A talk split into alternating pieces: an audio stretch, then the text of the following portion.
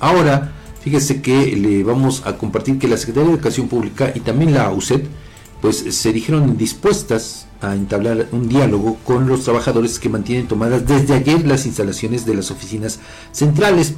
Admitieron, sin embargo, que este acercamiento tendrá que ser de respeto y basado en la legalidad para atender las peticiones de los trabajadores, pero sin ceder a presiones infundadas.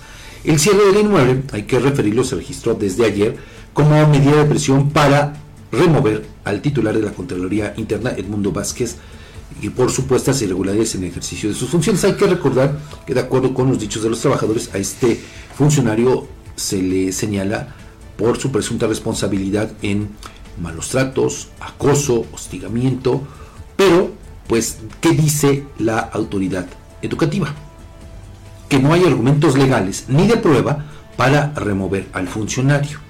De acuerdo esto con un dictamen emitido por la Secretaría de la Función Pública, luego de una investigación del caso denunciado por gente que trabaja y que han resultado presuntamente afectados. Bueno, incluso, fíjese que también en este contexto ya eh, el área jurídica de CPUCET presentó la denuncia penal correspondiente por eh, el cierre de estas instalaciones en contra de quien o quienes resulten responsables y de acuerdo con la información del gobierno es que prevalece la negativa de abrir el inmueble, pese, dicen, a un primer acercamiento que ya hubo con esto. Y Homero Meneses, fíjese, en otros momentos, eh, pues muy dado a la protesta, a este tipo de acciones, hoy dice que el cierre de oficinas centrales no es la solución de los conflictos, ya que se debe privilegiar el diálogo y los acuerdos. Pero mire, aquí rápidamente le voy a comentar qué es lo que sucede.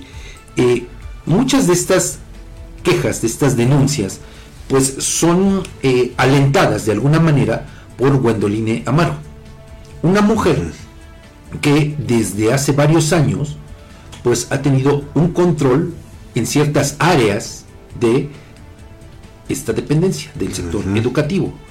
Ha habido intentos por arrebatarle ese poder, pero hasta el momento, valga la redundancia, no hay poder humano que pueda quitarle todo eso. Incluso en el gobierno anterior, ya prácticamente en la última etapa en la que fue secretario Manuel Camacho y Gareda, pues prácticamente lo doblegó. Ella quedó ahí. Y mire, le digo, lo cierto es que ha pues forjado sus cotos de poder y es bastante difícil quitárselos, ¿no? Esa es una, una auténtica realidad. Sin duda, sí, sí es cierto. Y, conste que no es eh, este el primer gobierno, la primera administración. o sea, ya viene arrastrando. Ah, es, lo que le digo, impulsados por ella, Fíjate. Amaro, en, en, un cargo de representación que tiene, eh, gremial, pues es que se dan estas protestas. Digo, no, no estamos prejuzgando si son verídicas o no las quejas, las denuncias de acoso, no.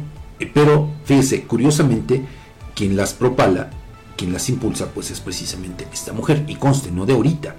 Incluso ella en otros momentos también ha sido señalada de incurrir en diversas anomalías, probables anomalías, ¿no?